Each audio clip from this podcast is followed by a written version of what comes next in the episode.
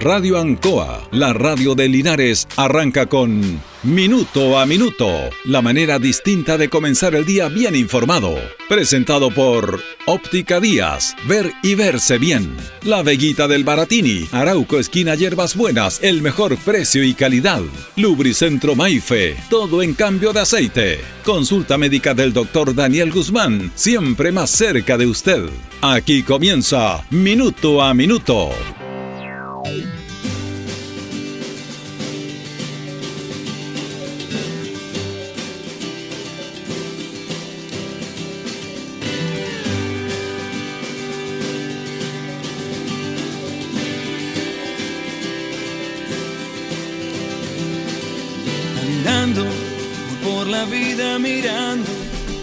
Hoy día es una, una fecha importante que tiene que ver con la historia de nuestro país. Eh, estamos recordando un nuevo aniversario de la toma del Morro de Arica durante la Guerra del Pacífico, 1880.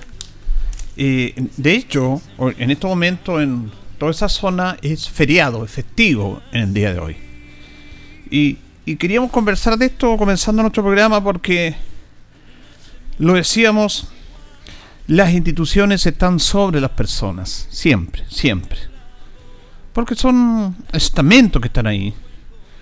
Y ellos y estas fluyen en relación a las conductas, las políticas, el comportamiento de las personas que integran esa institución. A todo nivel, a todo nivel. Eh, específicamente hablamos del ejército chileno. Eh, el ejército chileno tiene toda una historia que tiene que ver fundamentalmente con los albores de este país, con lo que fue independizarse de la corona española, de ser un país libre, que tomara sus propias decisiones y que no tuviera que estar dependiendo de la corona española, que llegaron acá en esos años para conquistar no solamente Chile, sino que toda esta parte del continente americano y uno a uno los países fueron fueron tomando decisiones y esos aborígenes, los que estaban ahí, dijeron, esto es nuestro. Pero para ellos se necesitó un proceso, una historia, hubo, hubo, sufrimiento, hubo muertes, y ellos fueron los que cimentaron, los ciudadanos, después formaron instituciones como todo ejército, del primer ejército libertador, con, con O'Higgins, con, con Carrera, con todos esos próceres, con Manuel Rodríguez, que lograron formar una identidad propia como país. Y una vez instaurada la República Independiente de Chile, que en rigor del año 1823, que Chile ya, eh, la corona española o España reconoció a Chile como un país independiente, después que el año recién el año 1818 Chile ya había sido un país independiente, recordemos que viene todo desde la primera Junta Nacional del año 1810, hubo todo un proceso, eh, no fue de un día para otro, incluso hubo una reconquista de parte de los españoles. Pero, bueno, se forman instituciones. Y una de estas instituciones es el ejército chileno, que logra eh, también empezar a, trabajar con, el otro aspecto que tiene que ver con el resguardo de las fronteras. Porque como, como eran países muy jóvenes, muy nobles, bueno, eh, había disputas fronterizas que tenían que ver no solamente con el aspecto de, de, lo que es el territorio. Y ese territorio estaba supeditado a ciertas situaciones como riquezas naturales, como acceso al agua, al mar, todas esas cosas. Se produjeron conflictos, no solamente en Chile, en todo el mundo, y en otra parte del, continente también. Y ahí donde el ejército nace y libra esta batalla eh, denominada la Guerra del Pacífico contra la Confederación Peruana Boliviana. Y bueno, usted sabe mejor que yo la historia. Pero un día como hoy eh, se produce este hecho, y este es, muy importante dentro de la Guerra del Pacífico porque conmemora esta toma del morro de Arica. Usted conoce el morro y los que no lo conocen lo han visto obviamente a través de fotografía, han visto reportajes en relación a, lo que ha sido el, el morro de Arica y lo que cuesta llegar arriba en los tiempos actuales. Imagínense lo que era antes, lo que era ese cerro empinado queda dominado por los peruanos que están defendiendo Arica porque era parte de ellos a través de la, de la guerra del Pacífico y se logra y se logra llegar ahí en una gesta histórica, histórica, es una gesta histórica eso que pasó y además con 55 minutos duró el asalto al, Morro de Arica. A las 5 y media de la mañana del 7 de junio el combate se inició por el sector de las baterías del este, cuando aún todo estaba en la, oscuridad. El despliegue de tercera línea fue avistado por los centinelas de batería ciudadana a las 6 de la mañana, rompiéndose los fuegos, incluso antes de ordenando los comandantes peruanos empezaron a disparar porque habían intrusos que llegaban o querían llegar a esa fortaleza. El, general Pedro Lagos fue el hombre clave en esto y llegar a esta instancia. Eh, se logró tomar el Morro de Arica, se logró izar la bandera chilena, se logró hacer patria ahí. Lamentablemente, como parte de todo esto, hubo bajas peruanas, bajas chilenas. Pero esto es un aspecto muy importante en lo militar y después en lo político para ir sentando las bases de una ciudad y de una independencia. Y yo quería hablar de esto de los soldados de esa época porque lamentablemente en los tiempos actuales se distorsionan muchas situaciones y algunas personas eh, la verdad que no merecen estar en el rigor que están, sobre todo en el ejército chileno. Hemos visto lamentablemente con mucha tristeza, con mucha desilusión, que generales comandantes en jefe de nuestro ejército están siendo procesados por malversación de fondos del Estado. Entonces eso es muy triste cuando ve toda una historia militar en Chile. Muy triste. Pero bueno, es parte de la naturaleza del ser humano, porque reitero, esto, las instituciones están sobre, pero sobre las personas, porque ellas no se manchan. Ellas están ahí al servicio de quien disponga de la mejor manera cómo actuar, cómo utilizar y cómo desarrollarse. Y depende obviamente de los líderes. Y líderes hemos tenido mucho. Recordábamos también, con mucha tristeza, en el mes de mayo, la tragedia de Antuco. Otra situación triste y vergonzosa de personas que deberían guiar a soldados por el bien de la patria y que lo llevaron a la muerte. Pero eso no ensucia todo lo que es la institucionalidad del ejército chileno. Y recordamos a estos patriotas, a estos patriotas que dieron la vida por la independencia de tu país. Y eso es inconmensurable. No, no, no tiene precio no tiene valor.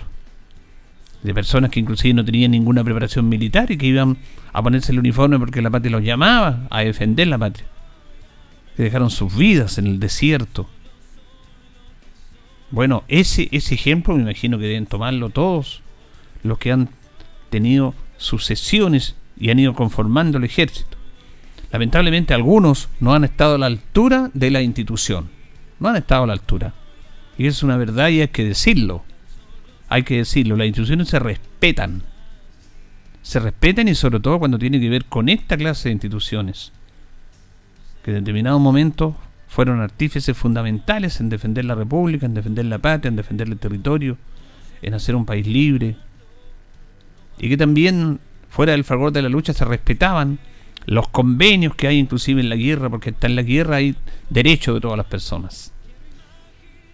Entonces, muchas situaciones que usted conoce más, que yo, que no lo vamos a recordar ahora porque no es el caso, no logran ensuciar esto. Sí las personas. Y las personas se tienen que hacer una diferenciación con las instituciones y se tienen que pagar por actos que no corresponden a la labor que ellos deben realizar y jurar, bueno, tienen que pagarlo. Pero eso, bajo ningún punto de vista, mancha lo que es la carrera militar, el ejército chileno. Así que recordar este día, como lo están recordando en Arica, como lo van a recordar en Arica, que ha sido parte importante del proceso de nuestra independencia, la toma del morro de Arica. Como muchas otras batallas que brindaron esos soldados que levantaban sus fusiles, que sus bayonetas, que quedaban en el campo de batalla, que lograron cimentar las bases de un país con su geografía, con su delimitación y con su defensa. Eh, la bandera es nuestra. Y, con los tiempos actuales, y la bandera es de todos los chilenos, algunos se quieren apropiar de la bandera chilena y se quieren apropiar de que son patriotas en el aspecto político. Por defender ciertas actitudes ideológicas se creen que son más patriotas que otros. Esos no son patriotas, son nacionalistas, son ultranza y eso el país no lo necesita. El nacionalismo, la ultranza no lo necesita, si no vean lo que pasó con Alemania. Que levantan los nazis la bandera del patriotismo Y miren lo que terminó. Destruyeron un país, murieron millones y millones de alemanes, millones y millones de personas en el mundo por ese malentendido patriotismo. Eso no es patriotismo. Eso es fanatismo y nacionalismo. Chile es una patria que nos pertenece a todos, no a un grupo que dicen, no, es que yo soy aquí y que yo defiendo el, eh, defiendo el emblema patrio. Todos defendemos el emblema patrio, todos. Todos somos parte de esta sociedad. Le hacen mal inclusive a quienes permitieron que tengamos este emblema patrio que dicen defender. Defendemos a nuestras Fuerzas Armadas, dice algún sector político. Mentira. Así le echan a perder a las Fuerzas Armadas. Con esa forma de mirar el objetivo. Y dice, yo soy patriota y en las redes colocan banderas de ser chileno. No, eso no es ser chileno. Chilenos somos todos parte de este tema, independiente de la ideología que podamos tener. Somos parte de esta sociedad, respetando las leyes, respetándonos entre todos, haciendo un país mejor, no siendo egoístas, y recordando y respetando a quienes dieron la vida por este país. Entonces terminémonos con eso de que yo soy patriota. ¿Patriota de qué? Todos somos chilenos. Todos somos patriotas. Independiente la ideología que abracemos, la mirada social, cultural, política que tengamos, a todos estamos cobijados bajo este maravilloso país. Pero algunos tienden a dividir, las ideologías tienden a dividir a las sociedades. Las tienden a dividir. Y estas personas que fueron parte de un proceso histórico en Chile, no pensaban en ideología, pensaban en el país, no pensaban quién fuera el presidente, qué color político, si fuera conservador liberal, como eran esos años. Importaba la patria, Chile en sí. El respeto para esos soldados que cayeron en el Moro de Arica y que fueron parte de ser patria en Chile, cuando recién comenzaba la República, en un día como hoy. Señoras y señores, esto comienza con valor agregado de minuto a minuto en la radio Ancoa. Son presentados por Óptica Díaz, que es ver y verse bien. Óptica Díaz es ver y verse bien. Usted ya nos conoce, somos calidad, distinción, elegancia y responsabilidad. Atendido por un profesional con más de 20 años de experiencia en el rubro, convenios con empresas e instituciones. Marcamos la diferencia. Óptica Díaz es ver y verse bien. Buenos días, gusto saludarlo minuto a minuto en la radio Oncoa de este día martes ya, eh, martes 7 de junio, junto a Carlitos Agurto en la coordinación. Son las, 7, eh, las 8 de la mañana con 13 minutos. Hoy día saludamos a los Claudio que están de onomásticos. Se conmemora la toma del morro de Arica. Tenemos 7 grados de temperatura, una máxima de 16, nublado, variando despejado. Está mejorando el clima, aunque estamos en pleno otoño. Vamos a recordar que Perno Linares en Colo Colo 648 nos presenta las efemérides Estamos entre Yumbel y Lautaro, el mejor y mayor surtido en pernos, tornillería, herramientas, pernos de rueda para vehículos, herramientas marca Force, y Total. Pernos Linares. Recuerde que Pernoteca hay muchas, pero Pernos Linares uno solo. Fíjese que, bueno, dentro de todo esto, ayer no, no, estuvimos acá, pero eh, ayer también hubo efeméride importante. Hoy día se celebra la efeméride importante del Moro de Arica. También un día como hoy, eh, Fíjese que la fábrica de tubos electrónicos RCA Victor inaugurado una nueva planta para hacer tubos electrónicos para receptores de radio. Año 1956.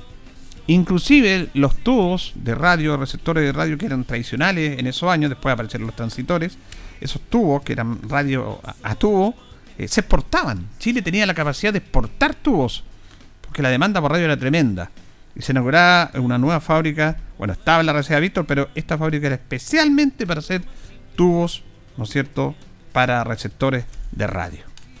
Y, un día 6 de junio, un día de ayer, también un hecho importante que fue el fusilamiento del ministro Diego Portales, fusilado en el Cerro Barón de Valparaíso, donde fue llevado por el teniente Santiago Florín, eh, cargado de grillos, encadenado, cumpliendo órdenes del coronel Vidaurre lo bajan del coche y le disparan muchas artillerías y, él quedó vivo. Y lamentablemente, como no murió ahí por efecto de los disparos, lo rematan con las bayonetas. Bueno, posteriormente, porque ellos eran conspiradores del ejército, Vidaurri, Florín y Vidaurri, los conspiradores eh, son arrestados y juzgados y sometidos a un consejo de guerra el día 3 de julio. La muerte de Portales fue un 6 de junio. y fueron condenados a muerte y luego fusilados. La cabeza de Vidarro y Florín es exhibida en la plaza de Quillota, como tratando de recordar un poco, revivir, aunque es imposible, a Diego Portales. Producto de eso, un 6 de junio del año 1956 se conmemora el Día Nacional del Comercio, porque Diego Portales fue un hombre impulsor del comercio en Chile, del verdadero comerciante. Él le fue bien, le fue mal, quebró, le fue bien, volvió a quebrar, como en la política de los emprendedores que le llaman ahora los comerciantes. Fuera de un muy buen político, resistido, resistió por algunos, pero Portales fue parte importante de, de, lo que fue el derecho en Chile, de lo que fue, fue ministro del Interior, fue un soporte importante de la política nacional. Así que lo recordamos, fue un día como, ayer, pero como no estuvimos ayer, lo queríamos recordar porque son fechas importantes estas para compartir con nuestros auditores. Las efemérides fueron presentadas por Perno Linares, colocó los 648 Atendemos de lunes a viernes de 9 a 2 de la tarde y en la tarde de 4 a 6. Los sábados de 9.30 a 13 horas. Recuerda que no te casas hay muchas, pero Pernos Linares, uno solo señor. Vamos a ir a la pausa, don Carlos, con nuestros patrocinadores y ya continuamos. Estamos en Minuto a Minuto en Radio Ancoa. Radio Ancoa. La mejor manera de comenzar el día informado. La consulta médica del doctor Daniel Guzmán siempre más cerca de usted. Se atiende por FONASA, ISAPRE, DIPRECA, CAPREDENA y particular. Se hace lavados de oídos. El doctor Daniel Guzmán lo espera en Kutmoller 333 frente a la plaza. Lubricentro Maife, todo en cambio de aceite. Le dejamos su vehículo como nuevo. Personal calificado, una atención cercana, convenios con empresas e instituciones. Maife, el lubricentro de Linares, ubicado en Esperanza 633, entre Lautaro y Yumbel. Óptica Díaz, es ver y verse bien. Usted ya nos conoce, somos calidad, distinción, elegancia y responsabilidad. Atendido por un profesional con más de 20 años de experiencia en el rubro. Convenios con empresas e instituciones. Marcamos la diferencia. Óptica Díaz es ver y verse bien. Bien, ya son las 8 con 18, 8 con 18. Vamos a establecer un contacto en este momento de esta mañana con la convencional de nuestro distrito, Patricia Labra. Aquí la tenemos en línea, la saludamos. ¿Cómo está Patricia? Buenos días. Hola Julio, buenos días, muy bien. ¿Y cómo está? Gusto saludarla tempranito por esta mañana. Sí, pues sí, estamos ya tempranito aquí informando y agradecida del contacto, por supuesto. Bueno, le queremos agradecer a usted porque estamos en un momento súper importante, ya terminaron el borrador, están en las comisiones y usted es parte importante de la comisión de armonización y que ha hinchado en el debate, Patricia, en relación a los quórum por la por hacer modificaciones a la constitución si es que se aprobara. Ha echado todo un debate, fue rechazado está el tema de los quórum. ¿Por qué no nos cuenta cómo va eso? Bueno, efectivamente, ese eh, es uno de los grandes vacíos que quedó en el borrador de la Constitución porque finalmente no hubo aprobación en el pleno de ningún quórum sugerido. Entonces, hace poco en la Comisión de mm, Normas Transitorias habían propuesto poner una especie de cerrojo que la Constitución se pudiese reformar solo por dos tercios durante la duración que por la duración de este Congreso y después que eh, hubiese cambio de parlamentario, ahí se pudiese reformar con otro quórum. Afortunadamente se rechazó eso porque, eh, en mi opinión, eh, era, era un poquito mm, impresentable decir que esta constitución era, iba a ser difícil de o, mucho más o, o, mucho más exigente para ser reformada porque no confiaban en este Congreso. Yo creo que eso era bastante impresentable. Y por lo visto, eh, bueno, quienes tienen los grupos de izquierda que tienen mayoría, ¿cierto? Porque sabemos que los acuerdos se hacen entre ellos, porque son el grupo incidente, eh, estarían buscando a través de la Comisión de Armonización eh, dejar el quórum definitivamente en cuatro en cuatro séptimos, un quórum de, en general de reforma en cuatro, cuatro séptimos. Ahora, el problema es que la comisión de armonización no es para regular cosas de fondo, eso es una cosa de fondo. Entonces, ahí hay un tema que es bastante delicado, pero bueno, ya durante eh, los próximos días se va a saber cuáles son las propuestas y ya la, la próxima la próxima semana también va a haber ciertos avances de cómo está evolucionando este tema. ¿Esto tiene que volver a votarse en el Pleno? Exacto. Todas estas normas, lo que es, por ejemplo, las transitorias, volvieron a la comisión para una segunda propuesta. Este, este cerrojo que digo yo de los dos tercios que habían querido ponerle, que se presentó en transitoria, no sé si va a llegar con segunda propuesta. Yo creo Ah, que ya. lo más probable es que no llegue con, con segunda propuesta y que traten de eh, definir el quórum a través de armonización. Así que, eh, de todas maneras, igual en la comisión de transitoria hay muchos, muchos artículos que se rechazaron, así que yo creo que la, la próxima semana, el martes o el miércoles, ya estaríamos con un nuevo pleno de, de votaciones. ¿Cuánto cree usted que va a quedar eh, el quórum eh, para reformar si es que es aprobada esta nueva constitución? Yo creo que va a quedar, eh, si es que las izquierdas llegan a acuerdo, porque depende de ello, eh, yo creo que va a quedar en cuatro, en cuatro séptimos, que es lo Cuatro que están proponiendo. Ahora, ¿cuál es el tema? A mí no es que me parezca malo un quórum de cuatro séptimos para reformarlo. Ahora, recordemos que también esta constitu esta, este proyecto de constitución eh, implica que también para las reformas tendría que haber un referéndum ratificatorio en muchas materias, ¿ah? Que eso no es menor, también la hace más difícil de, de reformar. Pero como le decía Julio, a mí el tema que me preocupa es que esta no es la manera de hacerlo. O sea, si el Mm. Pleno no se pronunció, no podemos nosotros a través de la Comisión de Armonización empezar a meternos en esos temas que son temas de fondo. Pero bueno, eh, hay que esperar ver las próximas semanas qué es lo que sucede. Pero lo más probable es que quede en cuatro séptimos el quórum de reforma, más lo que ya está también establecido respecto a referéndum ratificatorio para cuando se modifiquen, por ejemplo, derechos sociales, forma de Estado, sistema político, entre otros. Claro, porque ustedes tienen una labor específica y puntual después del borrador. No, no, no, no entran en el fondo del asunto, ahí eh, lo que dice usted. Se estarían como saltando los protocolos, así para decirlo, para que lo entiendan los auditores.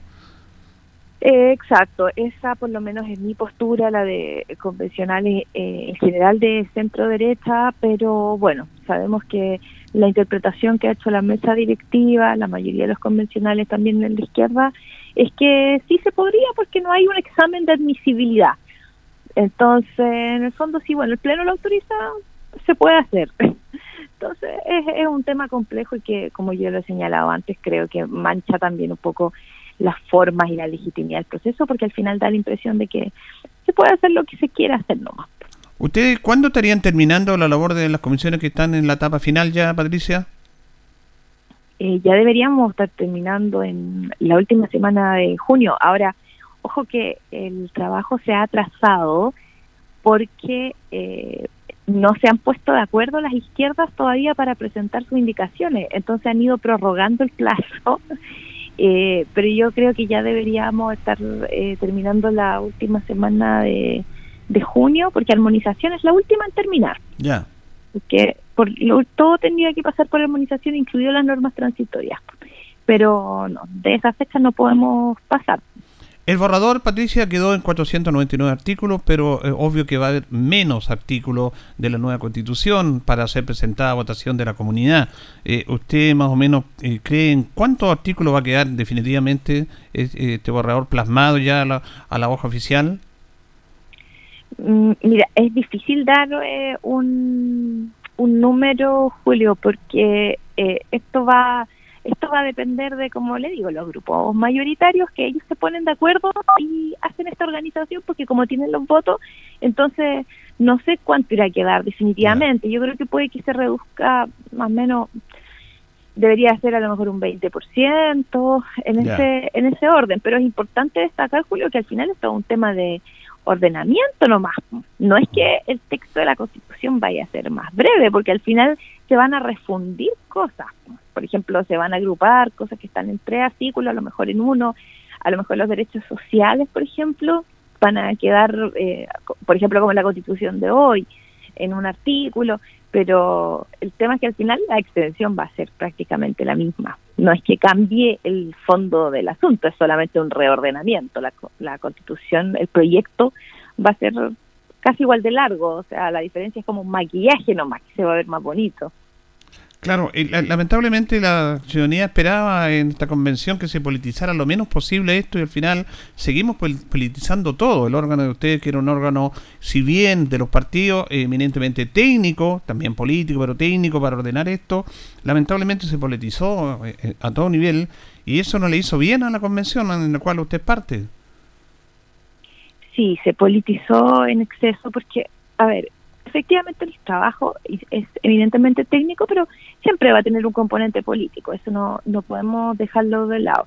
Pero creo que aquí al final ya se fueron al extremo, entonces con esta resolución de la mesa la interpretación de que al final eh, no hay examen de admisibilidad, o sea, en resumen, presenten lo que quieran en la armonización y si el Pleno la aprueba, ok. Entonces creo que eso resta seriedad, pero de una manera tremenda, está como en una zona muy gris, se ve feo respecto a los cumplimientos de los reglamentos y las reglas que nosotros mismos nos dimos, porque en su momento yo estuve en comisión de reglamento y nosotros en la centro derecha propusimos que armonización fuera una comisión con más facultades. Y nos rechazaron ampliamente eso. Y la quisieron dejar como algo formal. Y ahora, como necesitan llenar vacíos, y problemas que han tenido, ah o no, en verdad podemos presentar lo que queramos mientras el Pleno lo acepte. Entonces, eh, es lamentable, creo que son cosas que van manchando el proceso. Claro, porque ahí mismo yo lo quería preguntar porque, por ejemplo, los partidos, usted es militante de RN y es parte de la convención, ha hecho un trabajo muy interesante porque lo hemos sabido, usted nos ha informado, que es un trabajo serio, ¿ah? porque a veces se quiere legitimar, pero hay un trabajo, hay un esfuerzo importante en ustedes para empezar, eh, usted siempre dijo que no había que emplear los plazos, el mismo plazo, pero Chile Vamos y todos los partidos Chile Vamos ya han dicho, antes que salga, después el borrador, antes de todo, dice ya rechazamos este nuevo texto constitucional. ¿Y cómo se siente usted siendo parte de esto, siendo parte de la comisión, cuando ya se dice rechazamos, antes de que llevarlo a la gente para que lo vea, ya lo están rechazando? Eso tampoco le hace bien a la estabilidad y a este nuevo proceso, Patricia. Bueno, ese es un tema delicado que nos han consultado harto. Ahora, ojo, eso es independiente del trabajo que estamos haciendo los convencionales. Yo creo que los partidos de Chile Vamos tomaron esta determinación porque había mucha, eh, no, sé, no quiero decir opresión, pero había mucha intranquilidad eh, y una necesidad se estaba pidiendo por parte de los militantes y también en general de la ciudadanía una definición, porque siendo honesto, la campaña de la prueba, por lo menos en la misma convención. En general, si uno dice desde hace, no sé, meses, yo apruebo una nueva constitución, a nadie le parece raro ni malo. Pero si uno dice de antes, yo rechazo, claro, es terrible, ¿cierto? Mm. Entonces, yo creo que ahora, bueno, eh, fueron precisamente las bases, los militantes de los partidos de centro derecha que dijeron, bueno, nosotros también tenemos derecho a tomar una definición, siendo que la gente de la prueba hace meses, mucho rato, ya está diciendo por todas partes, apruebo antes de que el texto estuviera listo. Ojo. Entonces, yo creo que responde a eso. Ahora, independiente de esta parte, que se haya tomado esta definición por parte de los partidos de Chile Vamos, yo creo que eso no deslegitima nuestro trabajo, los convencionales, que también seguimos acá en las comisiones finales, porque el, por lo menos en mi caso, y yo creo que también la mayoría de, de mis colegas, eh, nosotros fuimos elegidos para tratar de sacar el borrador lo mejor lo mejor posible. Ahora, a estas alturas, yo creo que ya no tiene vuelta, pero da lo mismo porque yo voy a seguir trabajando para que salga lo menos malo posible, porque puede que se apruebe. Entonces, yo no por eso voy a boicotear el proceso ni voy a dejar de hacer eh, mi trabajo. Yo eso lo he tratado de dejar lo más claro posible, entonces creo que es totalmente distinto las definiciones que hayan tomado los partidos versus el trabajo que uno va a seguir haciendo hasta el final, independiente después de cuando tengamos ya finalizado nuestro trabajo, uno como convencional también tenga la libertad después de decir, sí, yo voy a ir por tal o cual opción.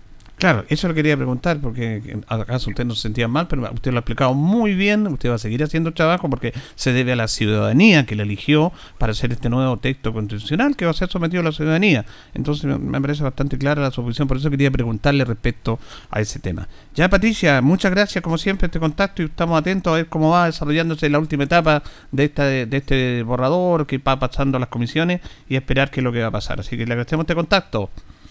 Muchas gracias a usted, Julio, por el contacto, siempre disponible, y un gran saludo a todos los auditores de la radio. Que esté muy bien. Gracias, gracias. Ahí teníamos a Patricia Labra, entonces, convencional de RN, de nuestro distrito, comenzando con los auditores de Minuto a Minuto en la radio en COA, lo que tiene que ver con este proceso constituyente que ya está en la etapa final y que tiene hasta el final todas estas divisiones políticas, miradas distintas de uno a otro lado, que también está separando todo esto. Cuando dice una constitución para unir a los chilenos, la constitución no va a unir a los chilenos. La constitución es la base en la cual debemos regir todo, no está buscando unir ni desunir. Pero bueno, hay algunos que les gusta buscar algunos términos para irlo acomodando, ¿no es cierto?, a sus intereses políticos propiamente tal. Y el Parlamento, si se rechaza, va a arreglar este problema.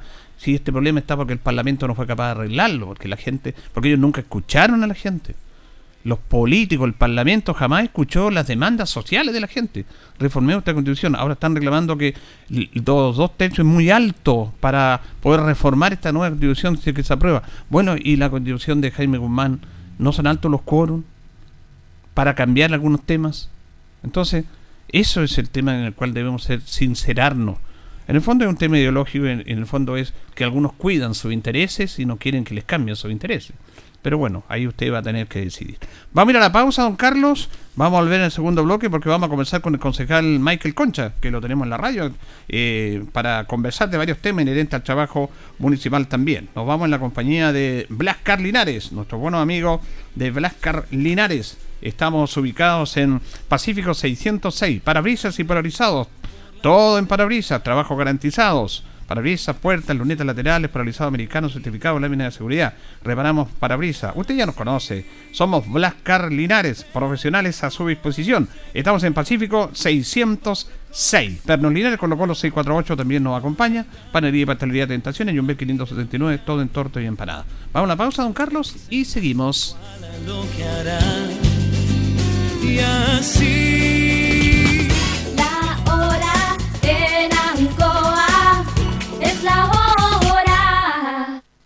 Las 8 y 33 minutos.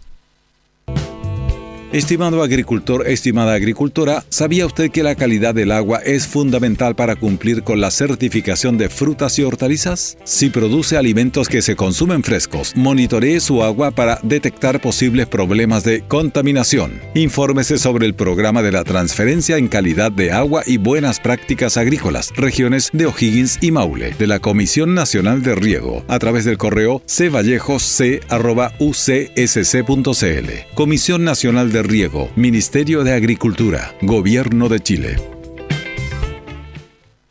Casino Marina del Sol Chillán vuelve a abrir su discoteca con una gran fiesta junto al Chico Pérez. Este 11 de junio volvemos a las pistas de MC con Chico Pérez y la mejor música de los 80, 90 y 2000. No te pierdas la fiesta de reapertura más esperada. Compra tus tickets en marinadelsol.cl o en boleterías del casino. Ingreso solo con pase de movilidad. Casino Marina del Sol juntos, pura entretención.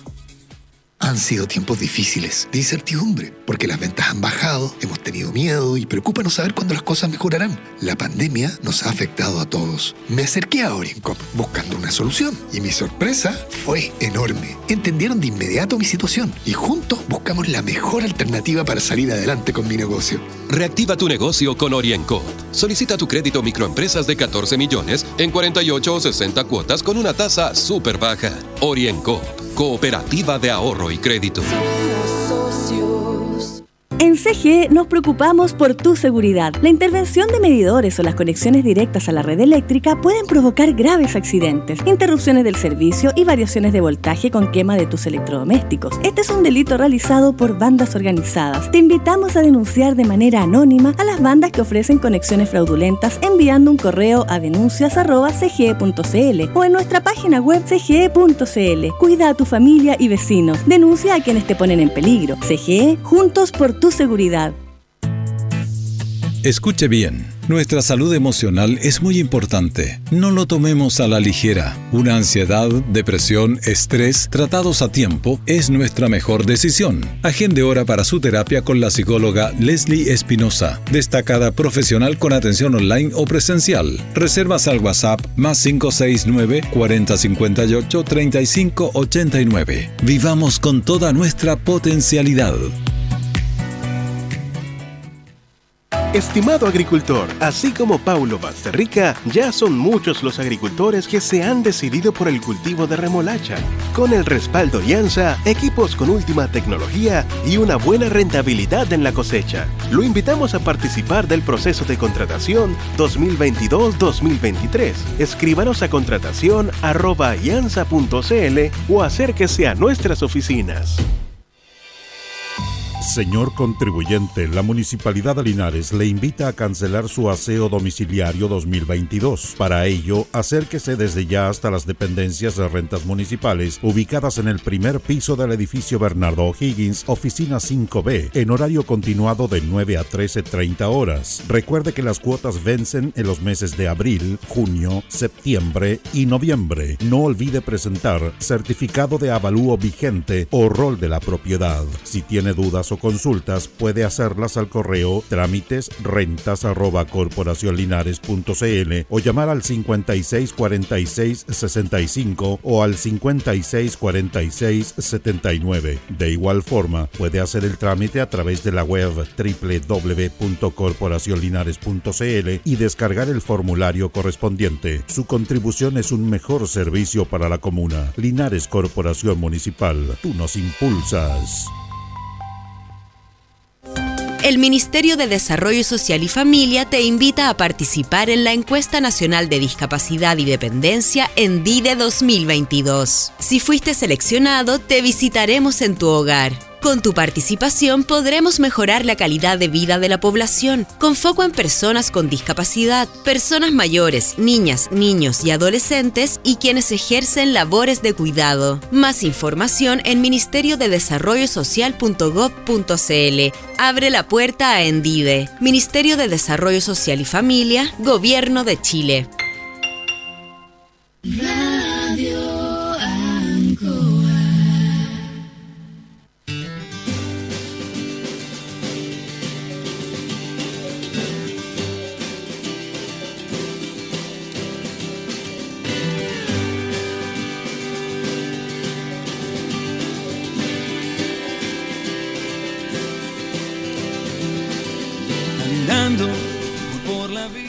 Son ya 21 minutos, nos separan de las 9 de la mañana, hacemos minuto a minuto en la radio Ancoa, en este día martes, martes ya 7 de junio. Eh, nos acompañan nuestros buenos amigos de Black Car Linares, estamos ubicados todo en parabrisas en Pacífico 606. Somos profesionales en reparación y cambio de parabrisas y polarizado, también polarizado americano. Eh, Pernos Linares colocó los 648, la mayor variedad en pernos, herramientas, tornillos para vehículos, ruedas para vehículos de todo. Los materiales los encuentran en. Saludamos al concejal Michael Concha Salvo en esta mañana de día martes. ¿Cómo está, Michael? Muy buenos días. Buenos días, Julito, a Carlito que está en los controles, a la gente que nos está escuchando y viendo además también. Sí, ahí por el Facebook nos ven. Eh, ¿Hoy día no tienen consejo? No, hoy día no, no tenemos consejo. Ya. La próxima semana ya. Bueno, ¿y cómo ha estado el tema? Hay varios temas eh, que están haciendo en, relación a inversión, a recursos que traspasan a la hay un programa muy importante que ustedes apoyaron, concejal, que tiene que ver con eh, para los emprendedores. Sí, un programa tremendamente eh, bueno, don Julio, que es el Linares Emprende. Tenemos mucha demanda de la gente que los pequeños o que los que tenían una idea y querían poder eh, necesitar los recursos para poder eh, iniciar este proyecto que ellos tenían. Hay mucha gente que postuló. eh, hoy día ya debieran, hoy día o esta semana, debieran estar los resultados ya de las personas seleccionadas de este Linares Emprende. Entendemos que hay mucha la demanda y son pocos los recursos que, o sea, son pocos los recursos para la cantidad de gente, porque fueron muchos recursos los que se asignaron. Y esto hoy día eh, nos lleva a pensar que es un buen programa. Eh, hay que replantearse, a ver si el alcalde lo estima conveniente poder inyectar una segunda remesa para la gente que quedó a lo mejor fuera. Es un tema que lo tiene que ver netamente el alcalde hoy día. Estos son temas prioritarios hoy día que lo que la gente necesita para aprender, para surgir y salir adelante. Creo que eh, en ese aspecto nosotros como Consejo Municipal hemos dado, eh, junto con el alcalde, porque esta es una idea del alcalde, pero apoyado al Consejo Municipal, hemos dado o, un, acierto necesario para la gente que hoy día eh, la estaba pasando mal después de dos años de pandemia, después de dos años de mucha gente de no tener nada, de vender sus cosas. eh, de reinventarse de los negocios que ellos tenían que les fue sumamente mal, se tuvieron que reinventar y hoy día esto les permite esta inyección de recursos, que este millón y medio, que no es mucho, ¿ah? pero un millón y medio que hoy día sirve Mm. para cuando no hay nada, para las personas que no tienen, no están formalizadas y para esos dos millones de pesos que entregamos a las personas que están formalizadas para ir potenciando su idea de negocio o derechamente su negocio o su pyme en este caso para poder salir adelante. Hermano, esto es importante. Usted dice que son altos recursos, porque un millón y medio dice poco, pero es un aporte importante para un emprendedor. Pero suma, suma, son altos millones de la posibilidad de poder a lo mejor inyectar más recursos, dice usted. Yo creo que sí. Yo creo que es mucha la demanda que, que ha Mm. habido. Eh, y eso ha pasado exactamente con lo, lo mismo que ha pasado con el bono este que hemos entregado de los 18 mil pesos para la compra de gas, leña. Ya se están pelo. checando eso. Se está entregando, pero también es mucha gente que, que, Claro. que quedó fuera porque no alcanzaron los cupos. Eh, también le señalamos, eh, yo lo, lo señalé por ahí en un medio de comunicación, la necesidad a lo mejor de inyectar nuevamente 60 millones de pesos, que fue lo, que se inyectaron en primera instancia para entregar eh, este bono a lo mejor para el próximo mes. Y así sucesivamente, al menos por tres meses, por estos meses más complicados, donde que todavía no comienza realmente el invierno y el frío eh, propiamente tal. Así que eh, lo vamos a seguir planteando dentro del Consejo Municipal. Vamos a preguntar cuánta gente es la que quedó fuera de este Linares Emprende y si existe la factibilidad de poder inyectar recursos para ir eh, en ayuda de las personas que quieren hoy día potenciar y que no quieren ser, sol- quieren solamente una pequeña ayuda, un empujón para salir adelante. No están pidiendo nada regalado. Hoy día a lo mejor la gente necesita ese pequeño empujón para poder desarrollarse comercialmente y no estar golpeando muchas puertas en las cuales a veces se cierran todas. Hoy día la municipalidad ha hecho un, trabajo- un trabajo sumamente eh, minucioso, eh, dedicado y creo que vamos por buen camino.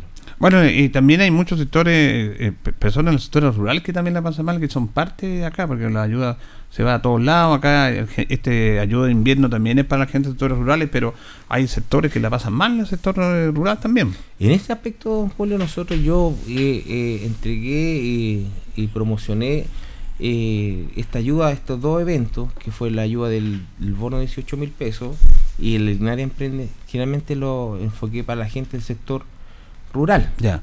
Eh, lo- o sea, no es que me enfoqué, eh, lo promocioné en mis redes sociales, pero también etiquetando a personas del sector rural para que su- supieran o enviando la información a dirigentes o a dirigentes para que supieran de esta, estos beneficios que estaba entregando el municipio. Hay mucha gente del sector rural que optó y, o sea, que postuló, adultos mayores que postularon el bono de 18 mil pesos, que les sirve a ellos netamente para comprar eh, el gas. Hoy día el, el gas porque algunos, algunos, no todos, algunos eh, viven de la leña y del carbón, eh, o sea, me refiero a que lo compran y otros son productores, pero tampoco ha estado bueno el, el negocio, entonces ellos lo que necesitan es el gas y han postulado, ya tengo noticias de personas que del sector rural que fueron beneficiados con este bono de 18 mil pesos, los cuales me decían, pero ahora, el- lo que vale el gas con 18 mil pesos me sirve harto porque ya es menos lo que tengo que poner y, y esa platita me sirve para comprar otras cosas. Yo estoy hablando de personas que viven solas, adultos mayores que viven solos, su pareja o algunas veces solos, cada una, un hombre o una mujer viven solos a dependencia de algún vecino, lo que va a sacar Linares. Hay mucha realidad que, perdón, que, que no vemos y que está ahí latente, mucho adulto mayor en situación de abandono.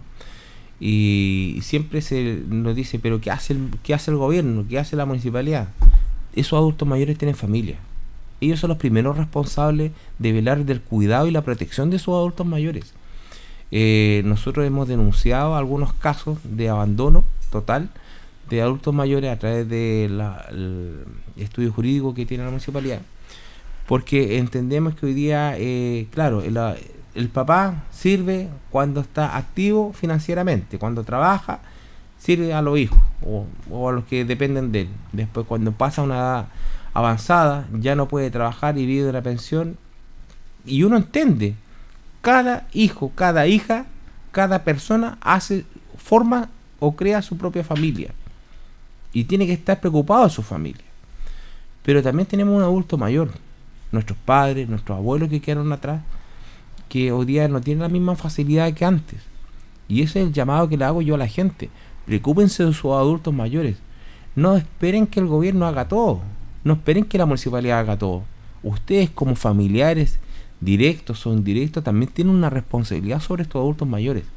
Y los que no tenemos que dejar solos. La municipalidad de una otra manera ayuda. Entregamos ayuda focalizada a través de sus propios dirigentes que hacen las denuncias o llegan a pedir a través de la de Dideco la o exponen una situación puntual de un adulto mayor. Y eso es un buen trabajo que hacen las dirigentes los dirigentes de la junta de vecinos. La unión comunal también hace su trabajo por ahí. Pero hoy día es importante que nuestros adultos mayores tengan una protección familiar.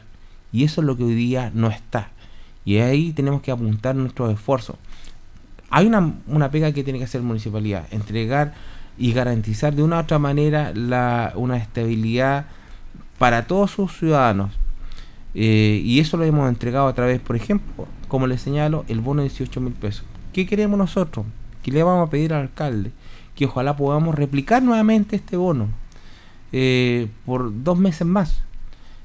¿Qué le voy a solicitar también al alcalde? Es que la gente que hoy día postuló y por distintos motivos, y si fue muy alta la demanda del Linares Emprende, podamos inyectar una cantidad de recursos para entregar este beneficio a la mayor cantidad de personas que postularon y que cumplieron y por distintos motivos no quedaron en este Linares Emprende. Nosotros tenemos que velar por eso. Estos son los temas hoy día los que preocupan, los que nos tienen que ocupar a nosotros como autoridades. Hoy día la municipalidad habilitó un albergue en el gimnasio lateral del, eh, del gimnasio Carrera Pinto. A buena hora. Tenemos que ser proactivos. Si los estamentos de gobierno no están siendo proactivos porque son reactivos, eh, tenemos que nosotros dar el pie, el puntapié inicial. Lo hicimos, se está ahí y eso se valora. Esos son temas importantes hoy día. Tenemos que velar también por el resguardo de estos niños y niñas que hoy día están con sus padres en situación de calle. Eso tenemos que trabajar nosotros. Y creo que eh, este Consejo Municipal ha acertado en muchas materias. Ya ha tenido algunos desaciertos, por cierto, y eso indudable. Pero eh, estos son temas importantes, temas de ciudad, temas humanitarios, los cuales nos tenemos que ocupar y ocupar también.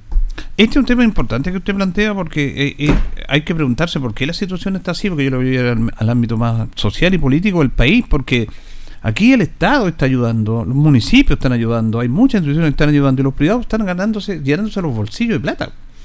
Los subsidian, entonces están cobrando precios que no corresponden, hemos visto un montón de veces. Hay una inflación que está inflada también, porque si puede haber una inflación le ponen más, el gobierno tiene que poner más plata para que baje la parafina, más plata para que no suba tanto la benzina. Y las grandes empresas dicen, no, es que la inflación y siempre hay una explicación para que ellas suban los precios. Entonces, también el sistema de libre mercado que muchos defienden, los tiene así en estos momentos, con gente en la calle, con gente que apenas puede vivir, con gente que se endeuda. ¿Y quién ayuda? Tiene que ayudar el Estado, tiene que ayudar los municipios. Pero bueno, ¿y el mundo privado? ¿Cuál es la labor que ellos hacen, los grandes grupos económicos de este país?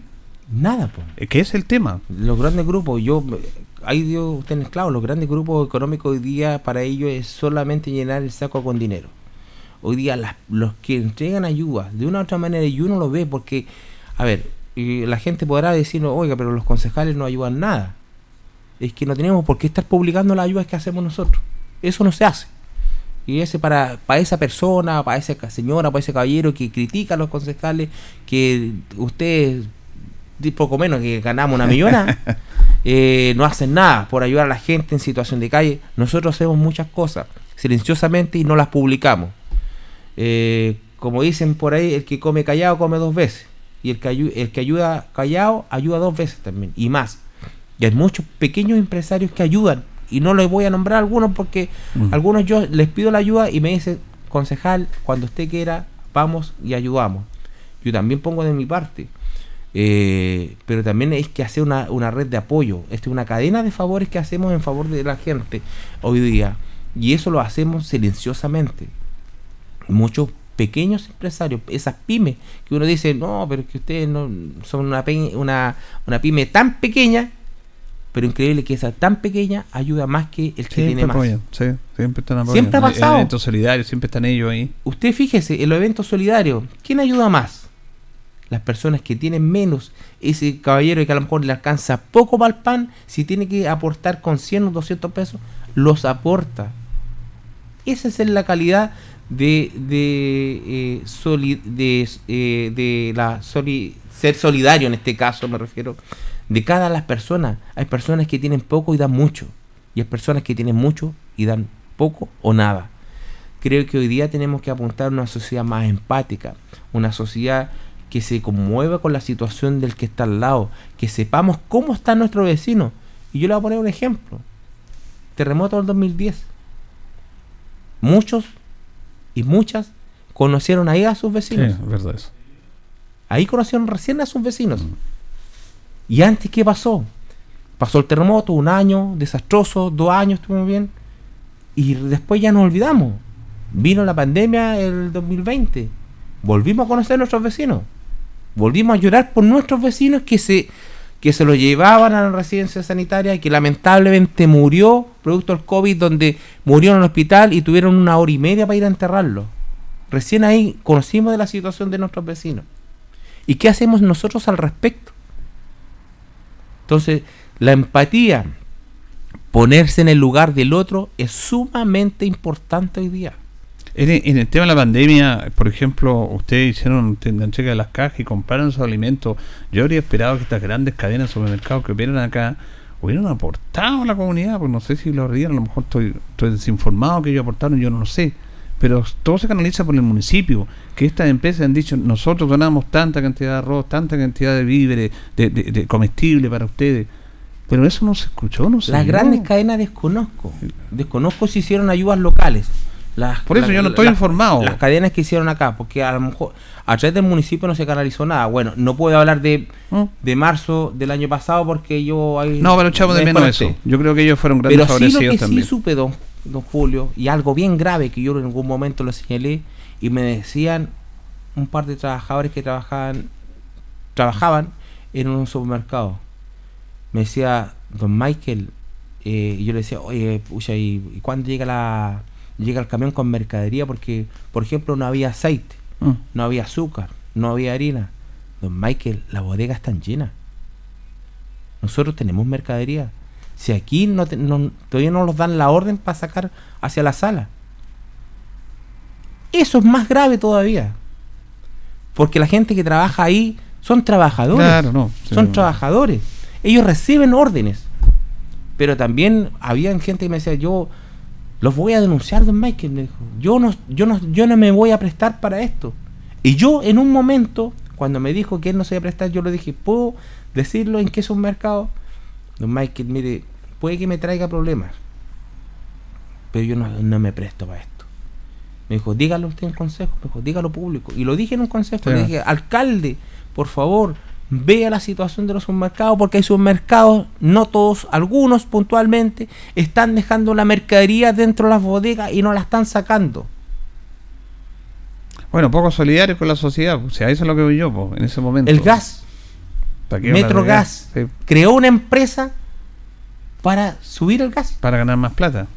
Para tener más rentabilidad, porque ellos están regulados por ley y tienen que ganar tanta rentabilidad. Pero que otra empresa nueva de los mismos para aumentar la rentabilidad. Eso es robarle a la gente. po, Si es el O término, sea, nos roban a vista y paciencia. Claro, Es que la ley lo permite. ¿ah? Pero ¿sabes lo que pasa? Que el gas no viene subiendo hace dos meses. El gas viene subiendo del año pasado. Sí. Y recién ahora, esta semana, se va a crear una comisión para ver el tema del gas. Mire qué rapidez tienen son los, nuestros diputados. La rapidez con la que trabajan. Y es por eso que hoy día la gente está enojada con la clase política.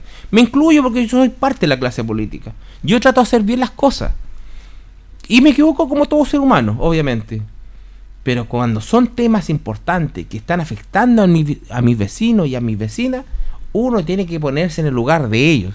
Hacer calle, como le digo yo a la gente. Hagamos calle, concejales. Hagamos calle, calle la clase política. Menos Facebook, menos, menos de todo. Y hagamos más calle. Está bien. Tenemos que dar a conocer nuestras actividades en las redes sociales. Y eso uno, claro, tiene que decir, bueno, aquí estoy, para que la gente sepa que uno está presente. Pero del 100% de redes sociales dejémonos un 70% en la calle y de otro 30% redes sociales. Entonces la clase política hoy día está desvalorizada y está eh, condicionada hoy día a lo que pueda pasar la nueva constitución. Ya se ve que si se aprueba, bueno, van a haber modificaciones obviamente del texto, eh, donde se dice que el Senado se acaba ahora. Mm. Y se tiene que reelegir, eh, se tiene que elegir un nuevo Senado. ¿Vamos a seguir votando por los mismos? Y esa es la, nos- nosotros criticamos a la clase política, a los diputados, senadores, pero seguimos votando por los mismos. Sí, es lamentablemente así, porque ellos tienen un poder tremendo de llegar a la gente a través de medios, de, de- de transformar las conciencias, de manipular conciencias también por través del poder que tienen. Pero claro. Que es el tema. Pero tampoco uno puede ser tan No, lapidario. Hay diputados, hay senadores No, no podemos que se la juegan, que hacen mucho. No podemos generalizar. De aquí, es, eh, independiente con los políticos, siempre hemos destacado la labor cercana y por años del diputado Naranjo. Naranjo ha estado con las leyes de la gente y ha estado presente, y eso es una verdad. Y Y echamos está de menos sí a nuestros senadores. Nuestros senadores tienen una tremenda deuda del Maule con esta, con esta ciudad, Y con tendrá esta que provincia. hacerse cargo y tendrá que venir a dar explicaciones y tendrá que ponerse las pilas y los pantalones y los zapatos con barro a venir a trabajar. Pues sí. Eh, hoy día, claro, hoy día el senador Elizalde está es presidente del, del Senado. No, pero ah, cuando no era presidente tampoco estaba nunca Pero no, sí. a eso iba yo. No, no. Ahora no. uno lo puede justificar, pero antes, ¿qué pasó? po? No, estamos de acuerdo. Ahora Bien, tiene no. que venir a trabajar. Eso le vamos a pedir al que Ojalá, venga a trabajar. nomás. ya que de su partido que venga para acá. Obvio. po. Se nos acabó el tiempo, Michael, ¿eh? Siempre no se corta el tiempo, pero siempre es grato conversar con Michael Concha Salvo, que tiene es vecino nuestro. Se, y hagamos un contacto, no, voy a la radio, don Julio. Aquí está con nosotros don Michael. Gracias, don Michael. ¿ah? Oiga, Julito, no me quiero ir antes sin felicitar al cuerpo técnico y a los jugadores de Deportes Deportes Linares. Linares. Creo que eh, han dado mucho, mucho. Estuvo bien complicado el partido el otro día, a pesar de la lluvia, a pesar que el, terreno está bastante blando. Eh, yo fui, y yo trato de ir poco, porque fui, me entumí, llegué muy resfriado, y muy entumido a la casa. Pero felicitar al cuerpo técnico, a Luis Pérez Franco, a su técnico, a todos los jugadores que son parte de este hermoso plantel. Creo que vamos por buena senda y esperar que nos lleguen a, a ese tan ansiado lugar que necesitamos estar, creo que es la segunda profesional. Bueno, lo hizo Luis Pérez Franco el año 2019. Lo echaron. Lo echaron. Ahora volvió. Tenemos un técnico de lujo. ¿ah? De lujo, no lo desaprovechemos. ¿ah?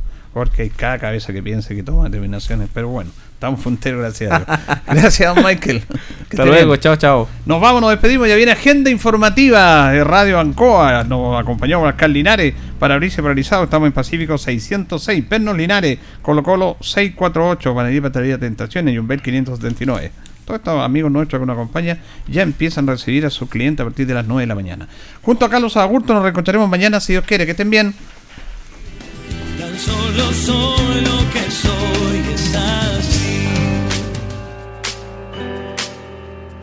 Radio Ancoa 95.7 presentó Minuto a Minuto. Noticias, comentarios, entrevistas y todo lo que a usted le interesa saber. Minuto a Minuto. Gracias por su atención. Las opiniones vertidas en este programa son de exclusiva responsabilidad de quienes las emiten y no representan necesariamente el pensamiento de Radio Ancoa de Linares.